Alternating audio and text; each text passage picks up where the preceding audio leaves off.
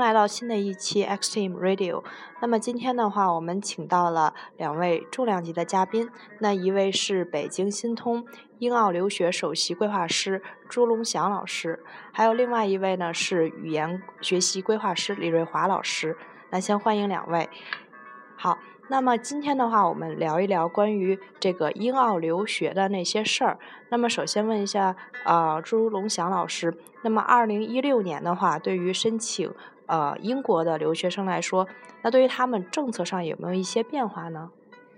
嗯，其实政策上来讲的话，近几年随着咱们英国留学和澳洲留学的逐渐的一个呃趋向于呃热化。所以说每年的申请人数会逐年递增，那么在政策上的话，确实针对于说留学方面的话，也会有一定细微的调整。其实对于说呃对于留学这个事情，可能有一些了解的学生来说的话，他们会比较关注的一个点的话，可能更多可能是在雅思上面，因为呃咱们先说英国吧，英国的话呢，它就是在呃一五年的时候呢，刚刚推出了一个新的政策，就是关于咱们一个雅思考试方面，叫做 UKVI，也叫做呃安全考试。就是这个政策的话，可能会对咱们接下来很多学生申请学校方面的话，会造成一些影响啊。然后澳洲的话呢，其实整体来讲，它每年还是根据，嗯，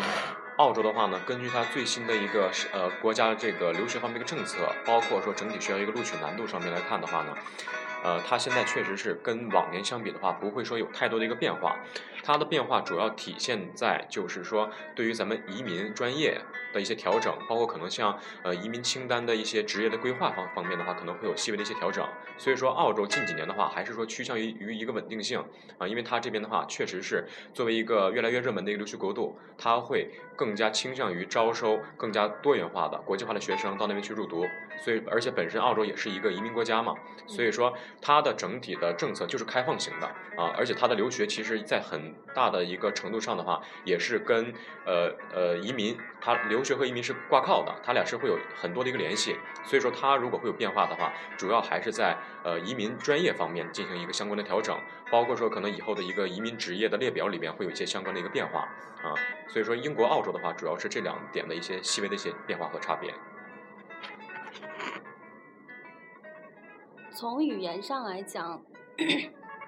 澳洲没有太大的变化，但是澳洲和英国都属于英联邦的国家，那这样的话都属于考雅思。大家都知道，二零一六年六月份官方出来了这个时间，说是要考机考，要改革。那呃，这个机考的话。呃，我们可能就会要要去关注这个时间的变化，因为这个机考就会存在一个问题，难度可能会加大，尤其是从。国际上的这种国际化的考试来讲，托福从老托转成新托，到 ICT 老 ICT 转成新 ICT，它的难度都是加大了的。所以说雅思的难度会不会加大，现在还很难说，起码在形式上会不太一样。嗯，而且还有，呃，英国在二零一五年出了这个安全考试，那这个安全考试，我想问一下朱老师，那安全考试是什么样的学生适合安全考试，以及？呃，这个因为有一些学生他是肯定能过这个雅思成绩，或者他可能会卡在这个坎儿上，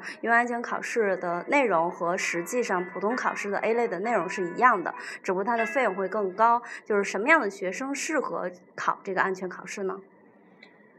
嗯，关于这个安全考试 UKVI 的话呢，其实它并不像之前大家想的那么复杂。其实它的它跟之前正常的考试的话，会有比较简单的几个区别。第一点的话，就是在费用上啊，咱们正常考试的话，应该是在一千七百五到一千八百元之间，对吧？呃，难度呃，一六年已经加了这个费用了，现在是一千八百五。嗯，一千八百五是吧？行，其实主要的话就是在费用方面。那普通类的考试的话呢，是一千八百五十元。那安全考试的话，它的费用标准是两千元。其实这是第一点区别。那第二点区别的话呢，就是大家可能不太清楚这个 UKVI 考试到底是用来干什么的。那根据说咱们呃英国这边的签证中心、移民局这边的一个最新的一个政策和声明来看，其实简单来说，这个安安全考试的话，就是用于来配英国那边的语言课程的。那也就是说，如果一个学生他可能一方面在留学申请的时间规划上可能相对紧迫一些，包括说可能呃语言的一个学习进度可能会慢一些的话，那建议咱们接下来都是要报考的，就是这个 UKVI 的这个安全考试，这样能够保证说在咱们需要配语言课程的时候，或者是要推进接下来一步的留学申请的时候，咱们能有更万全的一个准备和更加可以和更多的一个退路和选择吧。所以说，如果呃对自己的雅思可能说信心并不是特别足，包括说学习时间比较短的话呢，建议大家以后还都是要报这个 UKVI 的考试，而且。啊，虽然说现在有一个事情还没有确定，但是呢，呃，但是我呃个人觉得呢，这个事情其实会变成一个趋势吧，因为呃现在呃英国的这个签证中心的话呢，它其实会把这个雅思方面，也就是这个雅思的审核方面的一个权利下发给学校，所以说建议以后的学生如果考雅思的话呢，尽量都要报考这个两千元的 UKVI 考试，这样的话呢，呃，能够更大程度上保证自己最终的一个录取和最终的一个留学的一个衔接。啊，简单来讲就是这样。好，谢谢两位老师给我们介绍的关于英国政策上的一些变化，以及英国啊雅思考试在准备过程当中的一些注意事项。那么，很多学生他在申请留学考试的时候，是不是会经常问一些呃问题？也就是这些问题比较有这个共通性。那么，能不能在这里跟我们的听众简单的来介绍一下？因为我们很多听众也是之后打算出国留学的。其实。根据这几年接触的一些学生呢，他们可能遇到的最主要的问题，还是说对于咱们申请的国家的一个选择，包括说像呃确定国家之后呢，咱们会有一个院校的确定和专业的选择的一个问题。那他们主要可能就是在这一环节上，其实不会说有特别清晰的概念，他并不清楚自己这样的条件具体能去到什么样的学校。可能针对于说一些很好呃条件可能各方面都很突出的学生的话，他能明白我是能去到的都是可能肯定是世界这种顶尖的一个。名校，但是具体呃哪些学校的一些哪些专业，我可以进行一个明确的选择的话，其实他们是没有一个清晰的概念的。那这是一个群体，那还有一个群体的话，可能呃因为之前的话，可能呃。综合的一个背景和整体的一个条件，可能呃并不算是特别特别突出。那这一类学生的话呢，他们可能在学校选择上、专业选择上的话，反而会更加的迷茫一些啊。那在这一块的话呢，呃，其实呃学生最多的就是在这方面会比较关注，因为毕竟出国留学嘛，大部分的学生的话，他还是希望能去到一个